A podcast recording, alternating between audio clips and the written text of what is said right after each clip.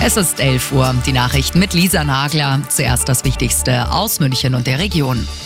Mit den Folgen der Inflation kämpft der Einzelhandel bei uns. Viele von uns sparen, die Umsätze gehen daher zurück, vor allem im Lebensmittelbereich. Arabella München-Reporterin Janina Singer. Nominal stiegen die Umsätze der Einzelhändler in Bayern zwar, aber das liegt an den höheren Preisen. Rechnet man die raus, machte etwa der Lebensmitteleinzelhandel fast sechs Prozent weniger Umsatz als vor einem Jahr. Die Menschen sparen und greifen unter anderem öfter zu Eigenmarken.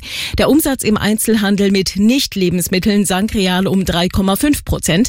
Auffällig, Tankstellen erwirtschafteten mehr Umsatz, auch preisbereinigt.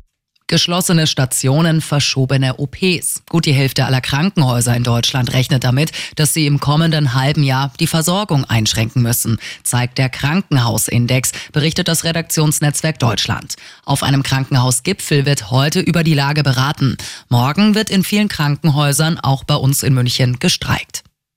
Während Corona haben viele Restaurants, Cafés oder Bars Mitarbeiter verloren. Im vergangenen Jahr sind es wieder mehr Beschäftigte geworden. 12,5 Prozent mehr Mitarbeiterinnen und Mitarbeiter hat es laut Statistischem Bundesamt in der Gastronomie gegeben. Das sind aber immer noch fast 12 Prozent weniger als vor Corona. Und das ist sonst noch los in München und der Region.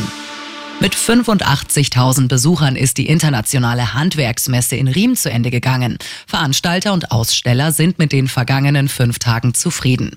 Nicht nur zum Thema Bauen und Sanieren hat es viel zu sehen und zum Ausprobieren gegeben. Parallel sind in Riem auch die Messen Food and Life oder zum Beispiel auch die Garten München gelaufen.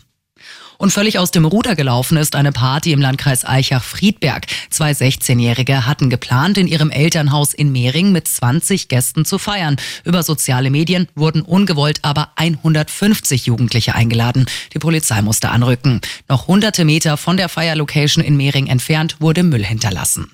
Immer gut informiert. Mehr Nachrichten für München und die Region wieder um 12. Und jetzt der zuverlässige Verkehrsservice mit Sandra Lehmann.